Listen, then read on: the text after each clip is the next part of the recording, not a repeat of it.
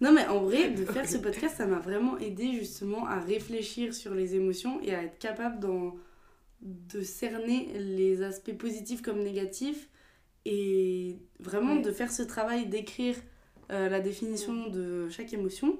Et ben, c'est un vrai travail euh, d'introspection aussi sur soi pour être capable de savoir quand est-ce que tu la ressens, comment tu la ressens.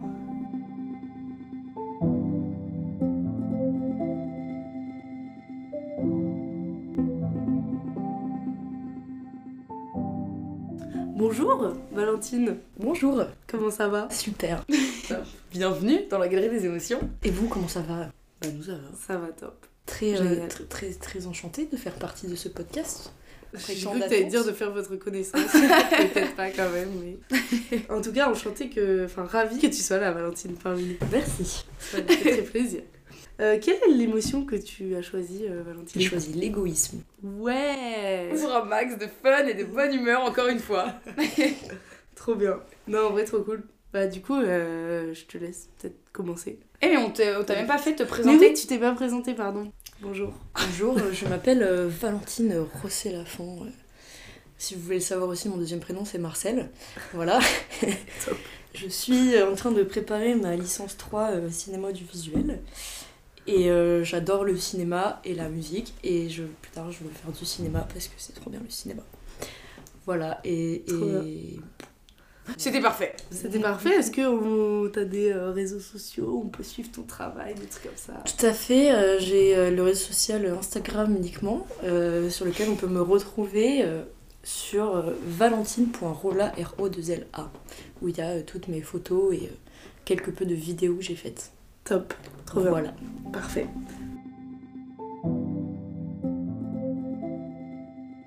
Euh, alors, pour moi, l'égoïsme, c'est pour ça que j'ai choisi, parce que j'ai souvent une définition de l'égoïsme qui est hyper différente des autres, c'est pour ça que je voulais euh, parler de ça. Euh, je trouve que c'est un terme qui est hyper controversé, parce que l'égoïsme, c'est souvent attaché à quelque chose d'hyper négatif, parce qu'on a tendance à penser que l'égoïsme, c'est penser à soi en oubliant les autres. Et euh, je suis d'accord avec cette partie-là des définitions, mais je trouve pas que ce soit un terme complètement négatif, parce que pour moi, l'égoïsme, c'est quelque chose de positif jusqu'à un certain point. Euh, dans le sens où c'est très important pour moi de savoir se faire passer avant les autres. Parce que sinon, après, on s'oublie et, euh, et c'est bah, c'est- pas bien. c'est non, c'est que c'est important de se, se- de se rappeler de la valeur qu'on a et, et, et de porter.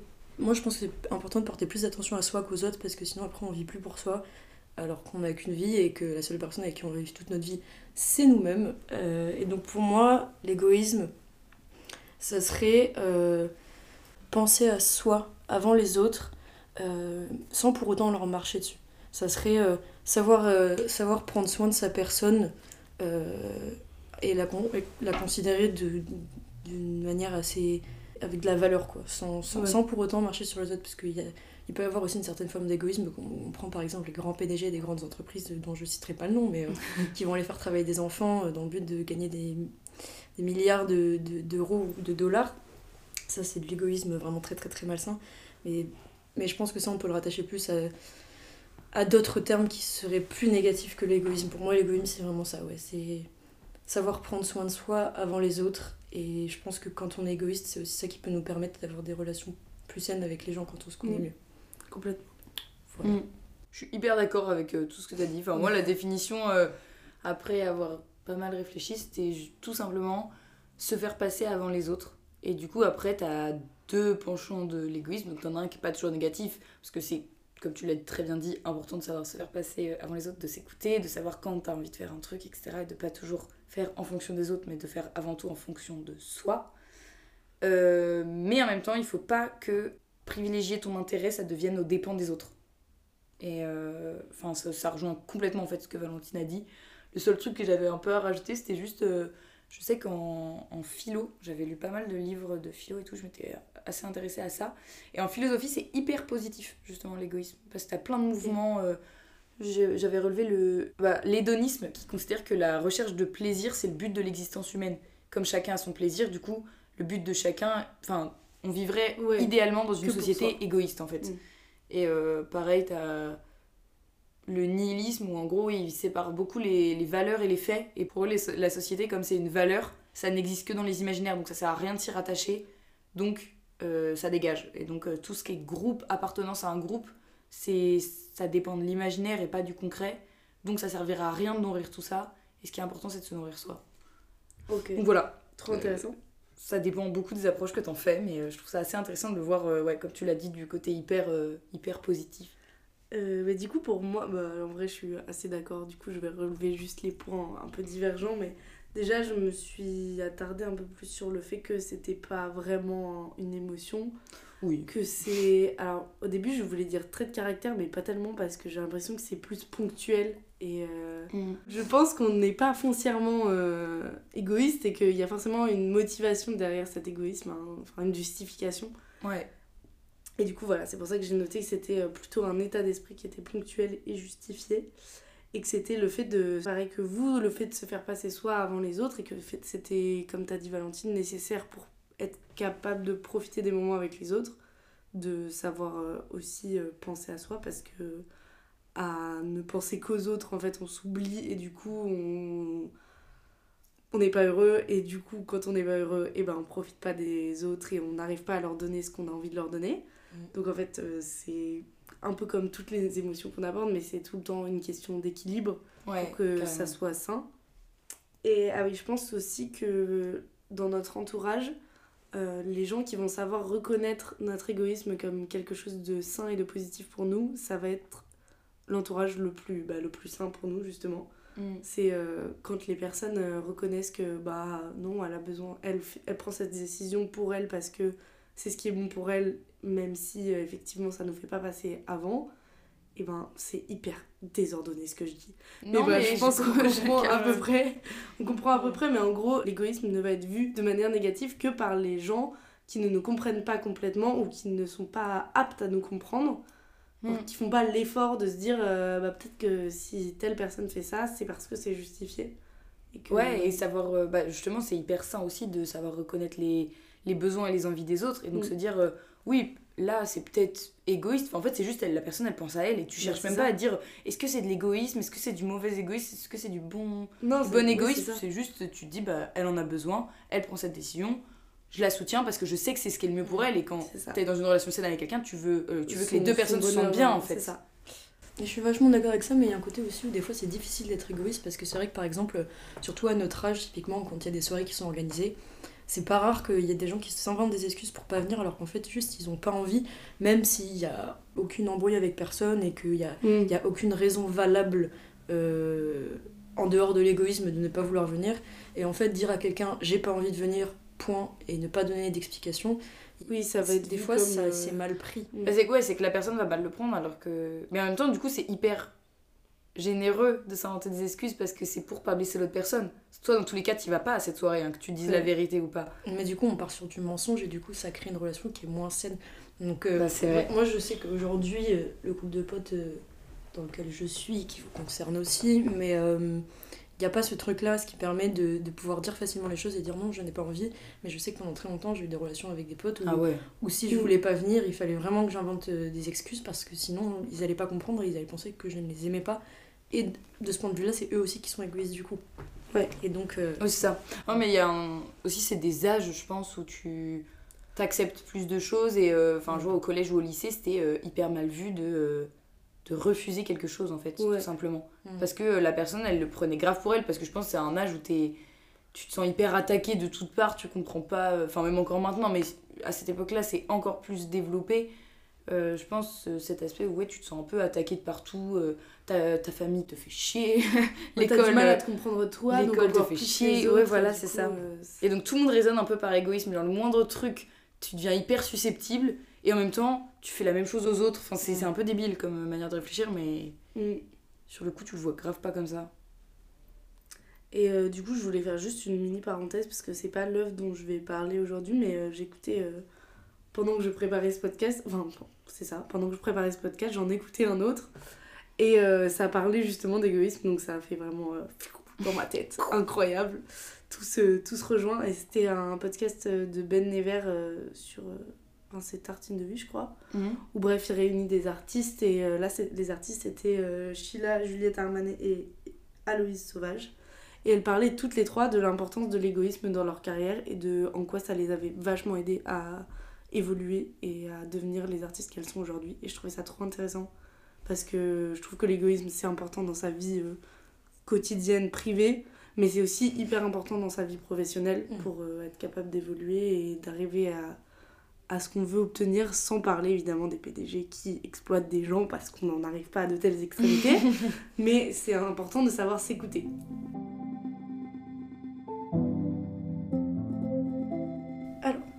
Coup, je vais commencer euh, par la musique que j'ai choisie.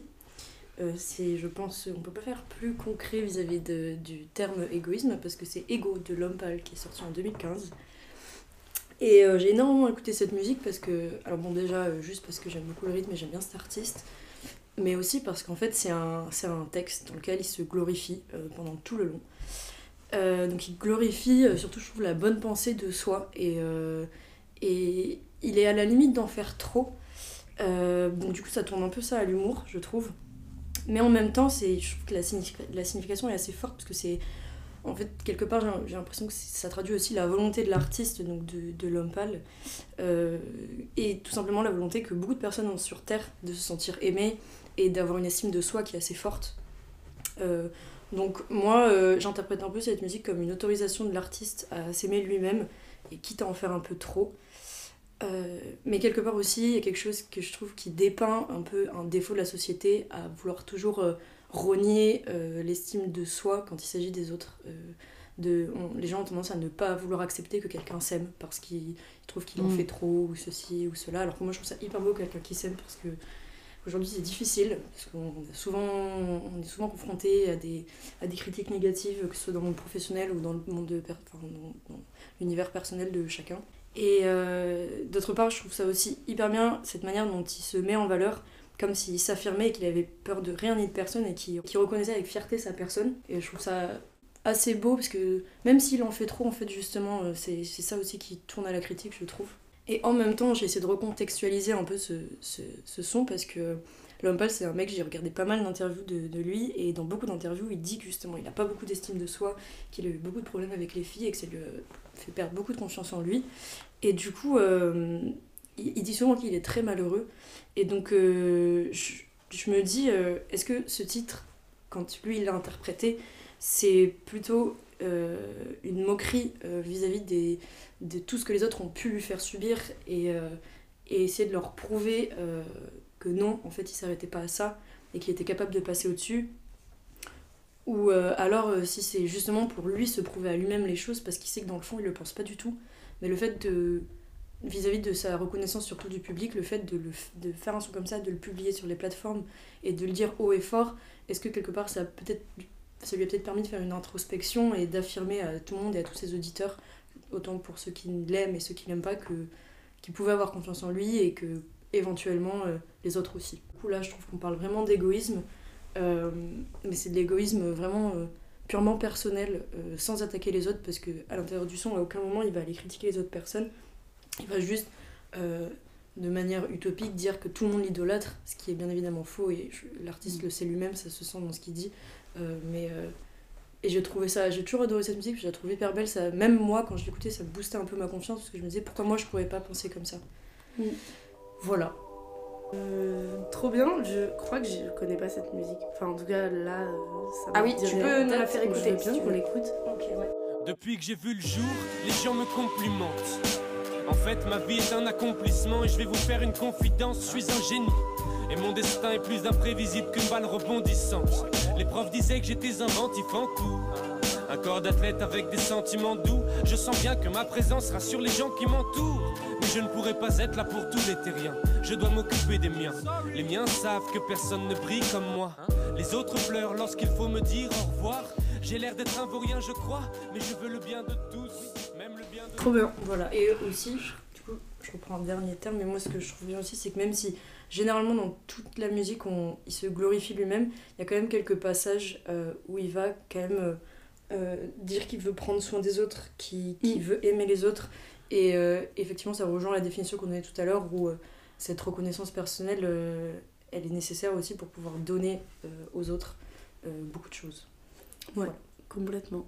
C'est ça. Et même pour se rendre compte, je pense, de ce que tu donnes et pas euh, trop donner ou pas assez. Enfin, tu vois, même par rapport à toi, savoir euh, doser un peu ce que tu donnes, je trouve. Mm. Voilà, j'adore cette musique. Euh, Ouais, je suis très contente que tu l'aies choisie. elle est trop bien. Tu veux faire la tienne, euh, Manon? Je peux. Vas-y, oui. je t'en prie. Euh, alors moi, du coup, l'œuvre que j'ai choisie, c'est un film. Je ne sais pas si vous l'avez vu. C'est La Voix d'Aïda.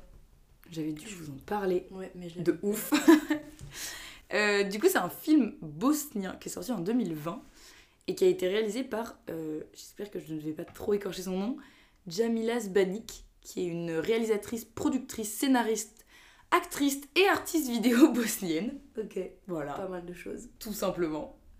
Euh, le film, alors c'est son cinquième long métrage et c'est un peu lui qui l'a vraiment fait connaître parce que je crois que les autres n'ont pas ou très peu été euh, distribués euh, Ouais. à, à l'étranger.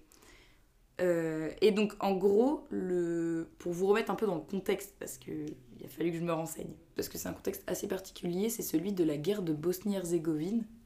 Euh, du coup, c'est un conflit international qui débute en avril euh, 1992 suite à la proclamation d'indépendance de la Bosnie-Herzégovine, qui avant appartenait à euh, la Yougoslavie. Et euh, en gros, ce- cet éclatement de la Yougoslavie, ça va vraiment provoquer euh, un- une opposition entre les Serbes, les Croates et les Bosniaques, qui vont chacun revendiquer leur territoire. Et du coup, ça va durer jusqu'en décembre 95. Voilà, et euh, depuis, euh, enfin dès juin 92, les casques bleus de l'ONU sont envoyés. Et euh, voilà, Enfin, c'est une guerre qui est vraiment civile parce qu'elle a fait près de 100 000 morts, dont la moitié sont des victimes civiles, et 2 millions de réfugiés. C'est le conflit en fait le plus meurtrier en Europe depuis la fin de la Seconde Guerre mondiale. J'ai appris ça en faisant une petite recherche. Et je n'en savais rien, hein, du Ouais. coup, de, de tout ce conflit-là. Donc, euh, bref, pour vous résumer le film, en gros, ça se passe en 1995, en Bosnie-Herzégovine, du coup. Et euh, les Serbes sont aux portes de la capitale, et les casques bleus de l'ONU, eux, tentent de maintenir euh, un semblant de sécurité dans la ville. Et nous, on va suivre l'histoire d'Aïda, qui est prof d'anglais à Srebrenica et interprète pour les casques bleus. Et quand les Serbes prennent la ville, du coup, tous les habitants ils vont se réfugier dans une ancienne usine qui est maintenant la base du camp des casques bleus. Et d'autres vont rester bloqués devant l'enceinte par manque de place. Et donc, elle, euh, Aïda, euh, elle va avoir euh, son- ses deux fils et son mari qui sont bloqués à l'extérieur de l'enceinte. euh, et qui peuvent pas rentrer, du coup, dans le camp. Et du coup, je trouvais ça hyper important, enfin hyper intéressant d'aborder l'égoïsme parce que là, c'est un peu dans un cadre de survie. C'est-à-dire que tu veux bien faire et tu veux protéger tout le monde et tout. Et en même temps, quand tu sais qu'il y a ton mari et tes deux enfants qui sont dehors, t'en as un peu rien à foutre d'essayer de les faire passer devant, tu vois. Et je trouve Mm. ça intéressant de mettre sa limite de l'égoïsme jusqu'au point de la survie où tu vois, des fois, ton instinct de survie, ça va être tout faire pour te protéger et protéger les tiens. Et les gens, tu vas complètement oublier de les prendre en compte alors que dans la vie de tous les jours, euh, tu Oui. vois, tu marches pas vraiment sur les gens, mais là, c'est l'égoïsme. euh, dans ses limites un peu de jusqu'à quel point c'est bien parce que d'un côté c'est adorable tu vois oui une femme qui travaille à l'ONU mais en même temps juste une maman qui sait de protéger sa famille Mhm. et d'un autre côté elle le fait et elle le sait elle le fait aux dépens de d'autres personnes parce que quand elle place leur nom un peu plus haut sur la liste pour être sûre qu'ils rentrent Oui, elle bah, elle est en il y train a trois personnes qu'elle laisse euh, dehors quoi ouais. Bref, du coup, euh, voilà, en même temps, à côté de ça, c'est pas vraiment une grosse égoïste et le- tout le film Oui. ne tourne pas autour de ça parce qu'elle veut quand même euh, aider tout le monde. Et au début, c'est la première, euh, comme elle est un peu nouvelle, vous voyez, dans le- quand t'arrives dans, dans une association, un truc comme Oui, ça, et que t'es nouveau, t'as envie d'aider tout le monde, t'as envie, et en fait, tu te rends compte que bah, c'est pas toujours possible en fait. Du coup, elle veut les aider, mais elle peut pas, à part euh, quelqu'un qui lui suggère à un moment, il dit, mais si vous voulez vraiment les aider, ces gens-là, euh, laissez-leur votre place. Et elle ne peut pas le faire. Enfin, elle ne veut pas le faire, elle pourrait, mais en même temps, euh, il y a ce dilemme un peu, euh, c'est moi ou les autres, quoi. Mm. Et, et elle va quand même un peu de, de temps en temps profiter de son statut, parce que, en fait, comme elle, elle travaille à l'ONU, du coup, elle est elle-même protégée par ce service-là. Et du coup, elle va essayer de sauver son époux et ses deux fils, elle les cache dans l'usine. Mais bref, tu vois, même les gens de l'usine, du coup, ils lui disent, euh, bah, c'est. Enfin, non, vous n'êtes pas censé faire ça Ouais, et tout. Enfin, bref, elle est toujours dans un dilemme un peu euh, moral de se dire, euh, en même temps, je sauve des gens et. Oh, quel heureux hasard, c'est ma famille! Mais en même temps, t'empêches d'autres gens de rentrer et tout et tout. Voilà. Les longs métrages traitant de conflits qui encore aujourd'hui restent sans réelle réponse claire quant à leur motivation et leur base sont des projets surprenants en termes de cinéma et en termes de conception, pouvant donner lieu à des choses étonnantes et géniales, mais également à des œuvres trop politiques et pas assez humaines. Yasmila Zbanik ne tombe jamais justement dans ce piège, en reliant de manière profonde et directe le spectateur avec son héroïne principale pour donner lieu à un moment de cinéma purement et simplement intense, emportant le spectateur dans une œuvre noire, violente, cruelle mais également réaliste et extrêmement émotive et touchante dans son fond et son sous-texte.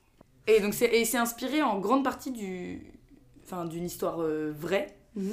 Euh, pas exactement cette famille-là et tout, mais de, de vrais. Ils ont recueilli des vrais témoignages de personnes qui travaillaient à l'ONU et qui disaient euh, qu'ils se sont retrouvés dans ce dans ce dilemme-là. Enfin, les gens Ouais. qui habitaient sur place et qui ont eu ce dilemme-là à faire, euh, voilà, c'était un peu euh, un peu compliqué pour euh, pour eux.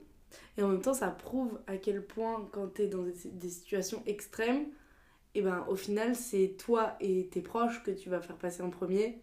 Ouais. Et ça montre que ben, finalement, le plus important, c'est quand même ça. Alors, effectivement, on veut pas en arriver à de telles extrémités. Et, et c'est pas, c'est pas le but. Je dis pas euh, qu'il faut se mettre en, en position de survie pour, euh, pour euh, pouvoir se sentir Non, mais égoïste. mais que ton, ton instinct primitif, c'est ça. c'est celui de euh, toi d'abord et, Mm.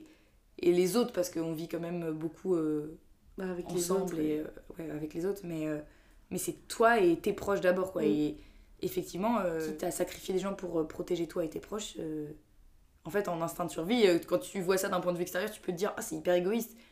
Tout le monde le fait. Tout le monde C'est- le fait. C'est le principe de puis de c'est survie à en fait. partir de- du moment où tu as ce confort-là de pouvoir, toi, être bien, avoir tes proches autour de toi, que tu es le plus apte à donner et à, et à pouvoir euh, venir en aide à tous les autres, en fait.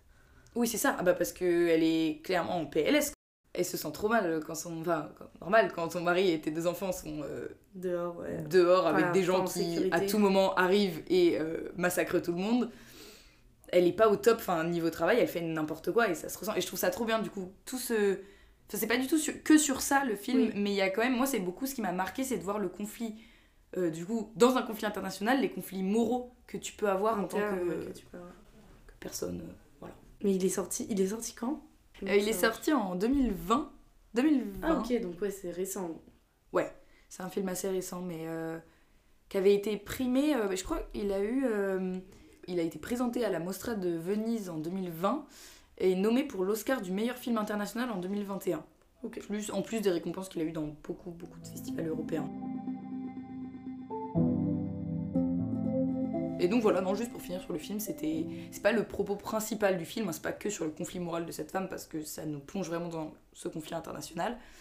Euh, et de base, en plus, ça met, euh, enfin, ça met euh, en scène le massacre de Srebrenica qui a été fait en juillet 95 du coup, et euh, qui a tué plus de 8000 hommes et adolescents bosniaques.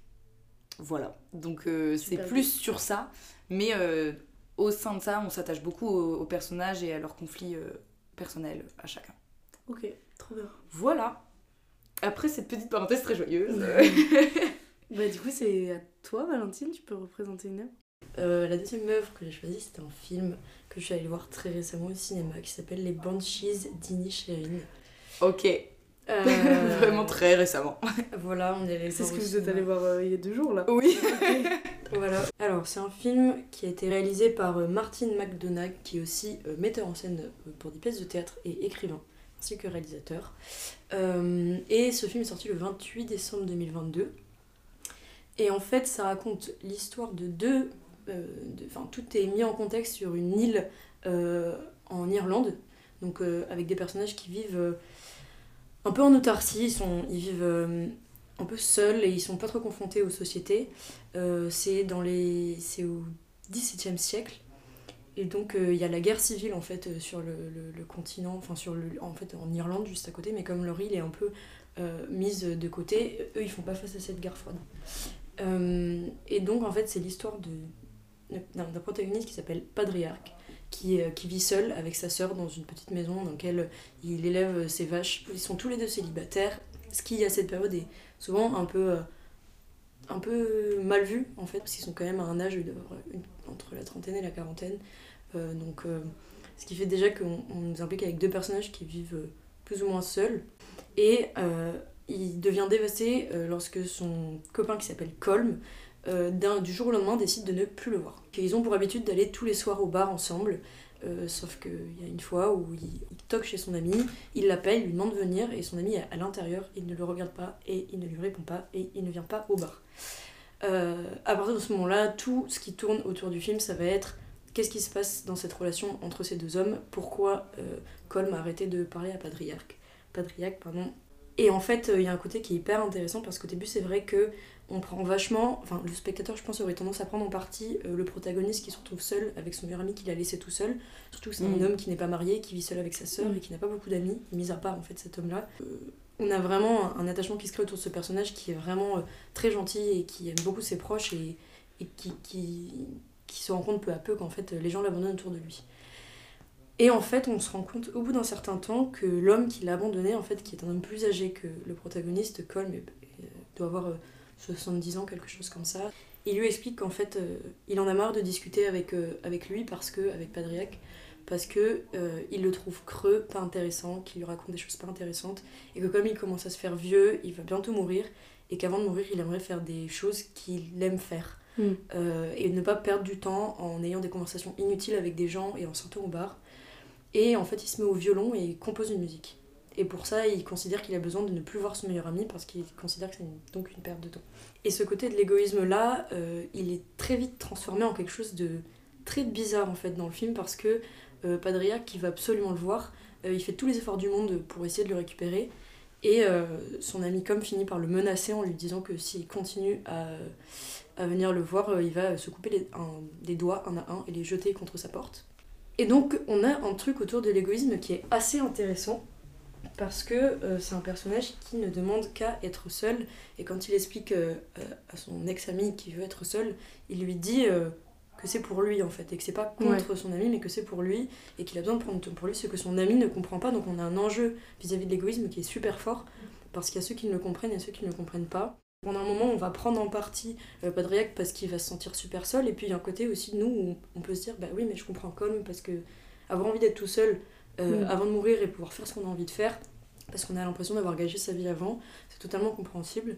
Le problème étant qu'ils sont tous les deux des deux côtés tellement opposés qu'ils avancent des choses tellement fortes qui sont amenés à, à vraiment se très fort se- se- s'embrouiller jusqu'à la fin où finalement il y a un retournement de situation euh, qui fait que le personnage de Patriarche en fait euh, qui semble jusqu'à la fin du film très euh, a donné beaucoup de choses aux gens on se rend compte en fait finalement qu'il a aussi sa part d'égoïsme. Seulement il la, il la manifeste beaucoup moins que son ami.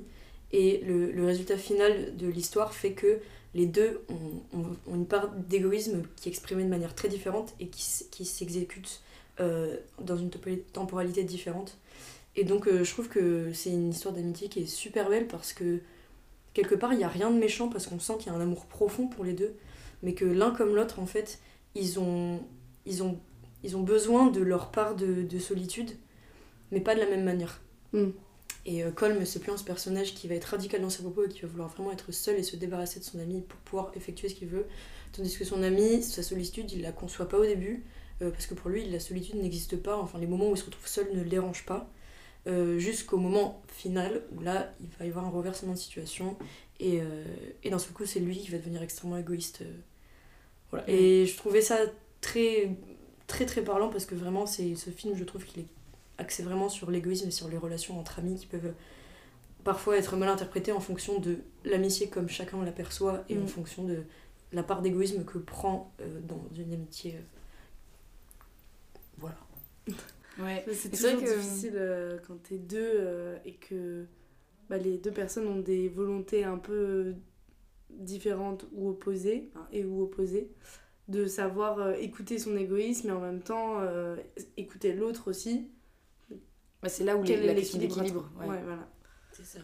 C'est là où la question d'équilibre se pose. Et c'est vrai que, alors ce film, quand on est allé le voir, bah déjà visuellement, il est incroyable. Ouais, c'est un film qui, a, qui est vachement contemplatif et je trouve que ça, ça épaule beaucoup euh, toute cette thématique euh, des relations euh, interpersonnelles et, euh, et, et la- du côté de la solitude, du côté de l'égoïsme, du côté de la lenteur des choses aussi. euh, Une relation, ça évolue dans le temps et c'est pas forcément euh, visible de suite. Des fois, ça Mm. commence par être interne et ensuite ça s'extériorise et c'est là qu'on comprend. Et, et je trouve que ça appuie vachement le propos du film et c'est très très très très beau. Vraiment, les lumières sont très belles, les paysages sont très beaux. Les cadrages, ils sont. Ouais. Enfin, tout est trop bien travaillé. Vraiment. Voilà. Trop bien. Après, il euh, faut aimer le- les rythmes lents dans les films. Si vous aimez les films d'action type Marvel, n'allez pas voir ça. C'est l'opposé complet.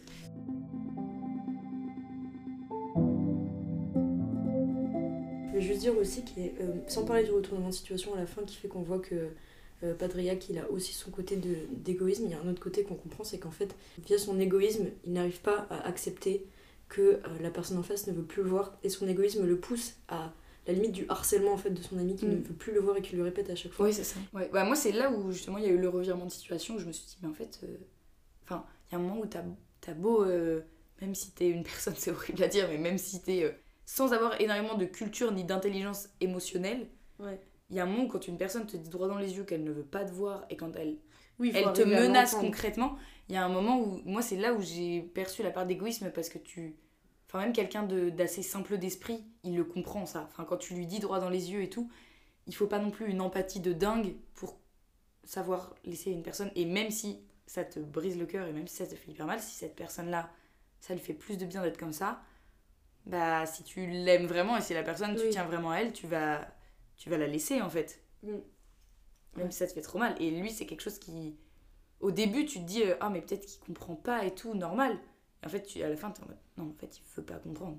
Il y a une différence. Mm. Et je trouve qu'elle est là aussi, la part d'égoïsme, des fois, à juste pas vouloir euh, entendre la version ou les, le ressenti de quelqu'un. Bah, parce que t'es partagé forcément entre toi, euh, ce que t'as envie. euh, Enfin, t'as ta profonde envie d'être encore avec cette personne et. Et en même temps, le, le- Mais ça marche aussi, je pense, dans les relations autant amicales que, que amoureuses, le savoir laisser partir l'autre. Après, dans les relations amoureuses, on met toujours une espèce de, de fierté personnelle à pas vouloir aller. euh, Enfin, retourner vers l'autre. Mais en fait, c'est un peu ça aussi, en fait. C'est Carrément. réussir Bah à, oui. à laisser partir l'autre parce que c'est mieux comme ça et que, que la personne sera plus heureuse comme ça si c'est sa décision. Moi, je trouve que c'est quand même moins fort dans les relations amoureuses, à part quand elles sont toxiques et qu'elles sont vraiment mal, mal gérées. Euh, mais euh, je trouve que c'est quand même moins fort parce que généralement, quand tu es avec quelqu'un et que c'est une relation amoureuse, euh, il y a une confiance qui est souvent plus forte qu'avec les amis. euh, parce qu'on passe souvent beaucoup, beaucoup de temps avec cette personne-là, qu'elle sait énormément de choses sur nous.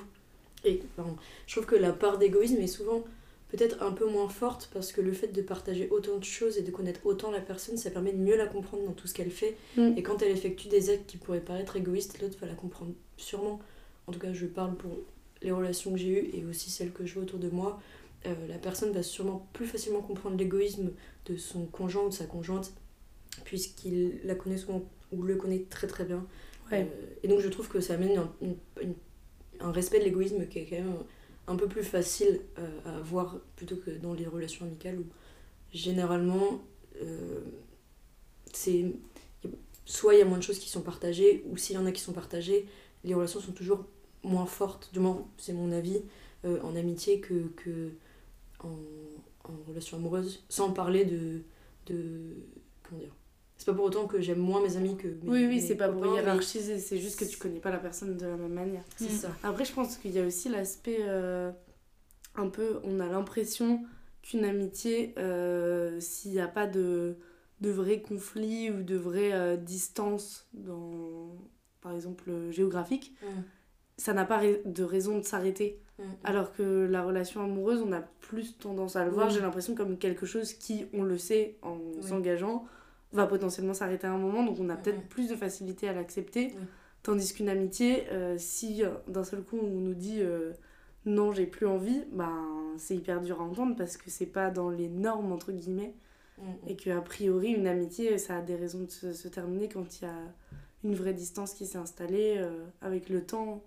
C'est... Enfin, je trouve que les ruptures amicales sont très difficiles à gérer parce qu'elles sont pas elles sont pas si fréquentes et on Mm. n'en parle pas tellement quoi Mm, mm, alors qu'elles existent carrément et là c'est un peu ça c'est un peu une rupture amicale en fait qui fait le personnage si je comprends Ouais. bien. Les deux d'ailleurs. Les deux sont construits à partir de ça. Alors surtout le protagoniste, c'est sûr, mais le, le deuxième aussi, en fait, parce qu'on se rend compte qu'il est, qu'il est plus ou moins torturé du fait que son ami ne veuille pas le laisser tranquille. Ouais. Trop bien. Très cool. Et toi alors, Lisa, ton œuvre? Et ben moi, mon œuvre, c'est un roman graphique euh, qui est sorti en 2020 et qui s'appelle Ama, le souffle des femmes. Euh, donc il a été euh, dessiné, enfin l'autrice c'est Cécile Beck qui a aussi fait les dessins. Et le scénario est de Franck Monguin. Cécile Beck, c'est une illustratrice qui a déjà, enfin, qui travaille déjà depuis quelques années dans le milieu de, bah, de l'illustration, notamment de, de, romans et d'albums pour enfants. Mhm et qui là euh, avec ce, cette œuvre sort son premier roman graphique, enfin sa première œuvre personnelle. Et c'est du coup un livre qui... Je vais vous montrer la couverture parce qu'en vrai euh, c'est pour ça que je voulais vous l'amener parce que pour un roman graphique c'est toujours mieux de le voir. Mais j'ai quand même une photo de la couverture. Ah c'est beau. Toujours une des planches. Trop beau. Waouh. Ah j'adore. Mm. Donc c'est un, c'est un roman graphique qui parle de, des hamas du coup. Donc Ama, qu'est-ce que c'est? C'est des pêcheuses qui sont des femmes au Japon dans les années 60 qui... Euh, alors c'est tout un... Enfin, c'est vraiment un métier avec son propre jargon, etc., qui nous est vachement expliqué dans, dans la bande dessinée. Elles ont un partenaire masculin qui est sur le bateau et qui, elles, elles vont euh, se jeter à la mer et elles sont attachées par une corde, elles pêchent nues et elles vont à la recherche de, de coquillages, d'huîtres, etc. Et c'est vraiment leur métier, elles remontent à la surface elles vont vendre leur pêche et euh, c'est un métier euh, qui est exclusivement féminin.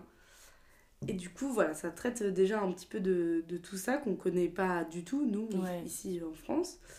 Du coup, on va suivre notamment le personnage de Nagisa, je sais pas si ça se dit comme ça, qui à la base vient de Tokyo, mais qui a ses ancêtres, du coup, enfin sa mère, qui vivait sur cette île euh, auparavant et qui donc a envie de revenir à cette, cette culture pour un peu la découvrir. Et donc elle va être vraiment euh, dans un espèce de choc culturel de, entre sa vie citadine à Tokyo et cette euh, très, euh, je sais pas comment on dit, rurale finalement, et où on vit de l'artisanat, de la pêche, etc. Et elle va être confrontée du coup à, toute, cette, toute cette communauté et elle va essayer à la fois de s'intégrer et de faire plaisir à sa tante qui l'héberge et qui l'adopte du coup à ce moment-là qui essaye de la former au métier de Hama et en même temps de s'écouter elle-même dans euh, ses, vraiment, ses limites quoi, de, de sa pudeur, de il y a telle et telle chose qu'elle tolère pas, euh, mm. Le fait qu'il soit aussi, euh, aussi reclus et, vive, qu'il vive autant en autarcie, c'est pas forcément un truc qui lui plaît sur tous les aspects non plus. Donc voilà, c'est un peu un mélange entre s'écouter soi, savoir s'intégrer à une nouvelle communauté, etc. Et c'est pour, ça que, c'est pour ça que j'ai choisi ça. Euh, j'ai noté que voilà, à travers les deux personnages principaux, on traitait de l'équilibre euh, parfois instable entre son indépendance et son rattachement à la société parce qu'on est obligé finalement d'être attaché non seulement à la société, à ton milieu social, etc., mais aussi à tes proches. Et du coup, tu es obligé de faire des choix en ayant conscience des autres, mais en même temps, il faut aussi savoir euh, s'écouter. Ouais. Et être égoïste par moment. Voilà. exactement. Mais ça rejoint un peu l'aspect euh, euh, anarchiste en fait, où juste tu ne tolères pas qu'on t'impose mm. des valeurs et un mode de vie et euh, une, ouais, une façon de vivre par la société et où tu voudrais que chacun fasse. encore une fois, tu as un peu une notion d'égoïsme. Tu, tu, voudrais. En fait, c'est en prônant la liberté individuelle de chacun ou aussi tu prônes les bah, les valeurs individuelles et tout. Et donc, euh, plus mm. rien marche ensemble et chacun fait son chemin sans que ce soit forcément hyper négatif comme hyper positif. Mais euh, mm. ouais, je trouve que tu rejoins un peu ce truc-là dans l'anarchisme. je trouve que les, les graphismes aussi euh, retraduisent un peu cette, cette notion-là. Vous avez dû voir dans les, planches que je vous ai montrées qu'il y a beaucoup de bleu, de nuances de gris, etc. Et je trouve que c'est des couleurs qui rapportent beaucoup à la solitude, à l'eau aussi, parce que bah, forcément c'est des pêcheuses, donc il y a un lien à l'eau qui est, très fort. Et je trouve que ce lien à l'eau, ça fait aussi. Euh, enfin, ça exprime aussi un peu ce truc-là de. Dans l'eau, déjà, on n'est plus tout à fait humain et on n'a pas tous nos sens euh, qui fonctionnent aussi bien. Et notamment euh, le fait de parler, d'échanger, mm. qu'on n'a pas la possibilité de faire sous l'eau et qui est un truc qu'elles doivent développer et s'approprier avec leur métier. Et, et, voilà, je trouvais ça trop intéressant parce que sur plein d'aspects ça aborde un peu euh, ce thème-là de l'égoïsme et de la solitude à travers euh, l'histoire, le scénario, les graphismes, les couleurs, la thématique, plein de trucs un peu subtilement. Et voilà, je trouvais ça très très intéressant. Voilà. Je fais une petite parenthèse, j'ai encore parlé du neuf, mais je parle très très Vas-y, vas-y. C'est juste que ton roman graphique il me fait penser à une BD que j'ai lue qui s'appelle Podum. Euh, je sais pas si vous connaissez. Ouais. Je connais. Et, euh, et ça a été écrit par un, un homme d'ailleurs qui s'appelle. le- J'ai vu, je viens, de, je viens de voir en fait, il s'appelle Hubert. C'est juste son, nom d'auteur. Ça a été le, co- le coloriste aussi est un homme, donc en fait c'est une équipe d'hommes qui ont écrit ça. Et euh, je trouve ça vachement cool de le mettre en lien avec ça parce que c'est pareil, il y a une part. Euh, bon, le thématique n'a rien à voir, enfin, quand même la thématique de la femme et de son corps en fait, quand même, de Mm. son rapport au corps. Mais euh, ce, truc d'égoïsme, de qui on est en fait et co- comment on souhaite euh, donner une influence de sa personne aux autres Mm. et comment la gérer en fait en fonction des contextes dans lesquels tu es et en fonction de qui tu es euh, dans une différente zone géographique ou, ou dans un, ouais, dans une différente typologie de la société. Elle était trop bien cette BD d'ailleurs. Mm. Merci de me l'avoir prêtée. Ouais, c'est vrai, on a beaucoup parlé, je trouve, de l'égoïsme et de son lien avec la solitude. Ah, la solitude, ouais. Et euh, En même temps, Ouais, la parce que ça implique un peu euh, Bah, une, oui. une certaine solitude. bah, ça- au moins dans la manière de Et penser, pas forcément on- physique, mais euh, au Ouais, moins dans la manière de, de penser, oui, c'est ça. Donc voilà, je trouvais ça intéressant comme petit lien.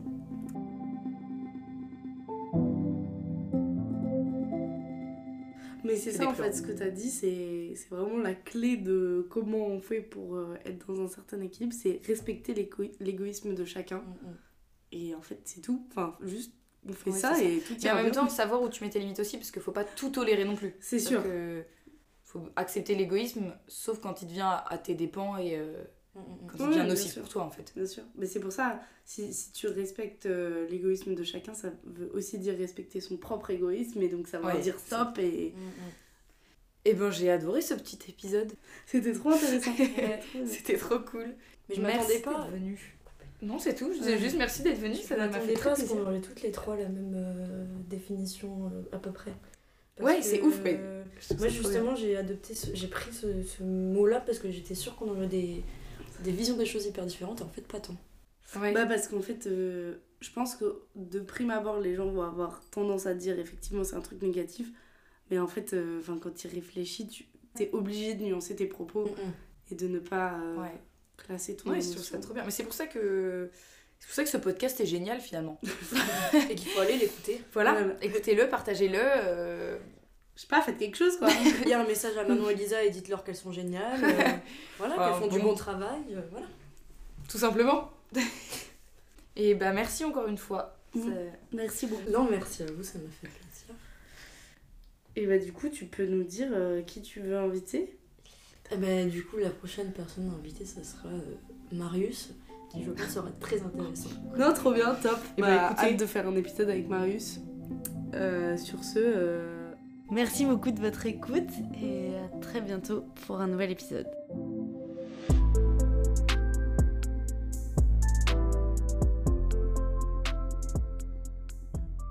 Un podcast réalisé par Manon Briand et Lisa Dubois, produit par Moyen Dubois Productions.